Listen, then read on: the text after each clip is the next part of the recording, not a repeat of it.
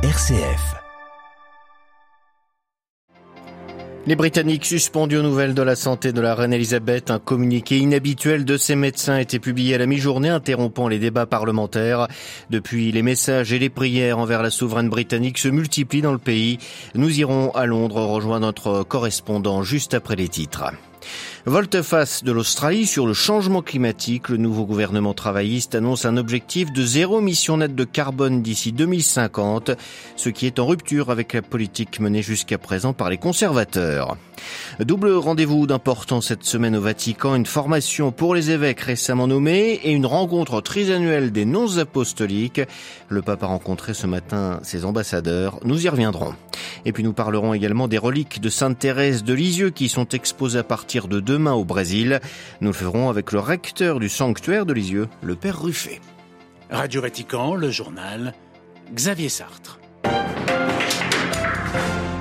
Bonsoir. C'est tout un royaume et bien au-delà qui est suspendu aux nouvelles de la santé d'Elisabeth II. Ses médecins ont publié en milieu de journée un communiqué inédit exprimant leurs préoccupations pour la reine d'Angleterre qui a célébré en juin dernier ses 70 ans de règne. Elisabeth, 96 ans, a été placée sous observation médicale. Son fils, le prince Charles, et ses quatre enfants sont arrivés au château de Balmoral en Écosse. La première chaîne de télévision de la BBC a même suspendu sa programmation pour faire le point de la situation. À Londres, Jean Jaffray. C'est en plein débat au Parlement, où la Première ministre Liz Truss venait de présenter son plan pour aider les foyers et les entreprises à faire face aux forces hausses du coût de l'énergie, que le Speaker a annoncé la nouvelle. Au nom des députés, il a présenté ses vœux d'un prompt rétablissement. Pourtant, la reine Elisabeth a été aperçue ces derniers jours promenant ses corgis dans le parc. Mardi, elle avait chargé Liz Truss de former un gouvernement. C'est son 15e Premier ministre en 70 années de règne. Tous ses enfants, ainsi que le prince William et son frère Harry, sont maintenant arrivés à Balmoral, signe que l'état de santé de la reine s'est brusquement aggravé. Depuis un an, elle souffre de problèmes de mobilité, selon les communiqués du palais. Pour expliquer les annulations d'engagement officiels, pour la première fois cette année, le prince Charles a lu le discours du trône, marquant la réouverture de la session parlementaire, et c'est encore lui qui a ouvert les Jeux du Commonwealth. 15 pays ont encore comme chef d'État la reine. Enfin, pendant les quatre jours de festivités en juin pour célébrer le jubilé de platine, 70 ans de règne, un record, Elisabeth II n'a fait que deux brèves apparitions publiques au balcon du palais de Buckingham. Long Jean Jaffray, Radio Vatican. Les autorités religieuses du pays se sont exprimées. Le cardinal Nichols, l'archevêque de Westminster et chef de l'église catholique d'Angleterre et du Pays de Galles, offre ses prières, idem de la part des rabbins du Royaume-Uni et du Commonwealth, vœu de rétablissement de la part du Conseil musulman de Grande-Bretagne et puis bien évidemment l'archevêque de Canterbury, le primat de l'église d'Angleterre, prie également. La nouvelle sur la santé de la reine a interrompu les débats aux communes. Vous l'avez entendu, débat consacré à la crise énergétique. La première ministre a eu toutefois le temps d'annoncer un plan d'aide pour les ménages et les entreprises face à la hausse des prix. Les factures pour un ménage moyen seront plafonnées à 2500 livres par an, soit une économie de 1000 livres par rapport à ce qu'ils auraient dû payer. Visite surprise du secrétaire d'État américain à Kiev. Aujourd'hui, Anthony Blinken a annoncé une nouvelle aide à l'Ukraine et ses voisins de 2,7 milliards de dollars pour faire face à l'invasion russe. Au même moment, l'armée ukrainienne a annoncé avoir repris des territoires et des localités contrôlées par la Russie dans les régions de Kharkiv dans le nord-est, dans le sud et dans le Donbass dans l'est du pays. La Banque européenne relève ses taux pour contrecarrer l'inflation, une première depuis 20 ans. Cette décision doit favoriser l'épargne et réduire la consommation pour abaisser la pression sur les prix. En France, plusieurs partis civils, dont des associations font appel du non-lieu général prononcé hier dans l'enquête sur l'armée française et sa non-réaction lors des massacres de Bizézero au Rwanda lors du génocide des Tutsis. Ces partis civils, dont l'association Survie ou la Fédération internationale des droits de l'homme, accusent la mission turquoise et la France de complicité et de génocide. C'était une promesse électorale du nouveau gouvernement de centre-gauche en Australie, une nouvelle loi climat. Elle a été officiellement adoptée ce jeudi. Canberra inscrit pour la première fois dans sa législation l'objectif de zéro émission de carbone net d'ici 2050, un virage à 180 degrés avec la précédente par rapport à la précédente administration. Olivier Bonnel. Il semble bien loin le temps où le gouvernement australien estimait avoir fait sa part en matière de lutte contre les changements climatiques, alors qu'il était montré du doigt par la communauté internationale pour son peu d'ambition sur ce dossier. Avec cette nouvelle loi, l'Australie, parmi les principaux producteurs de charbon et de gaz naturel de la planète, s'engage à réduire de 43% les émissions de gaz à effet de serre d'ici 2030 par rapport au niveau de 2005.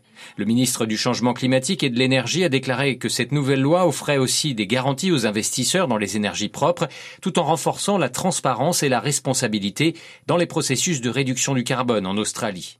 La question climatique a été au cœur de la dernière campagne électorale qui a porté au pouvoir le travailliste Anthony Albanese au printemps dernier. La nouvelle loi reste cependant critiquée par les Verts qui ne la trouvent pas suffisamment ambitieuse. Le Parti écologiste souhaitait notamment interdire les nouveaux projets de charbon et de gaz, mais leur amendement a été rejeté. La science nous dit que si nous ne faisons rien, les catastrophes naturelles seront plus fréquentes et plus intenses, rappelait le Premier ministre australien début juillet, après avoir rendu visite à des victimes d'inondations. Olivier Bonnel. Une semaine de rentrée chargée au Vatican. Plusieurs événements d'ampleur ont lieu à Rome cette semaine. Deux en particulier affichent une portée résolument universelle. La session de formation des nouveaux évêques et la réunion d'une centaine de nonces apostoliques pour leur rencontre trisannuelle. Mais revenons d'abord sur ce séminaire organisé par le Vatican et souhaité par le pape pour former près de 300 nouveaux évêques. Il a commencé depuis le 1er septembre. Il se conclura le 17 septembre.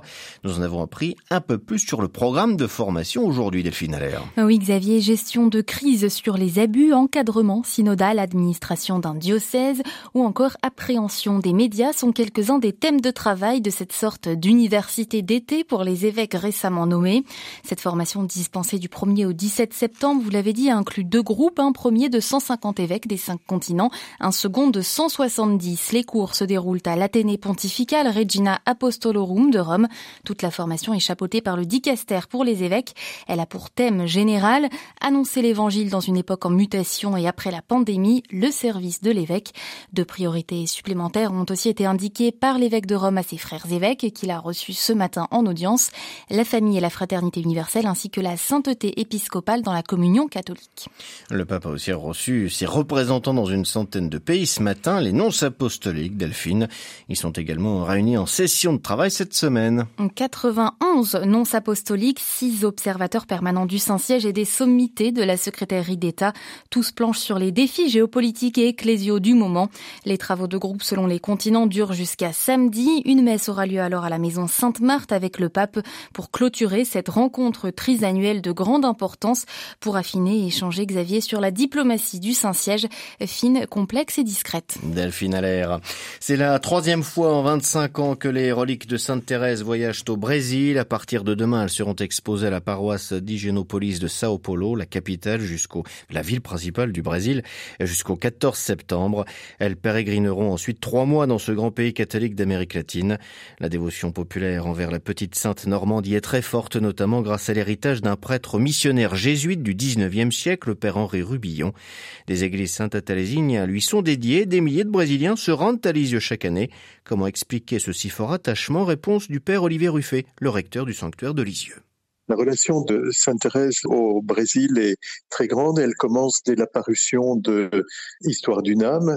À ce moment-là, la maman d'un prêtre qui deviendra jésuite, originaire de Caen, en Normandie, le père Rubillon. La maman lui envoie Histoire d'une âme. Il est conquis par euh, cette lecture. Il va assurer la diffusion du message de Thérèse, qui nous invite à la confiance et à l'amour. Il va aussi euh, promouvoir euh, la, la personne, la figure de Thérèse, faire offrir deux drapeaux du Brésil au Carmel de Lisieux en 1920. Et puis il sera aussi à l'origine des deux chasses dites du Brésil et du Qui ont été offertes ensuite à Lisieux et qui permettent aujourd'hui à Thérèse de voyager dans le monde. Tout cela nous permet d'offrir Thérèse aussi euh, comme une femme de culture, comme une femme d'éducation, comme une femme de science. Et Thérèse nous parle au cœur même de sa découverte spirituelle de la science d'amour et elle nous dit qu'il n'est que cette science-là. Et ça, c'est un message universel qui ouvre de nouvelles perspectives pour proposer aussi aux périphéries la figure, la pensée, l'œuvre de Le père Olivier Ruffray, le directeur, le directeur, pardon, du sanctuaire de Lisieux actuellement à Sao Paulo. Il était interrogé par Delphine Allaire.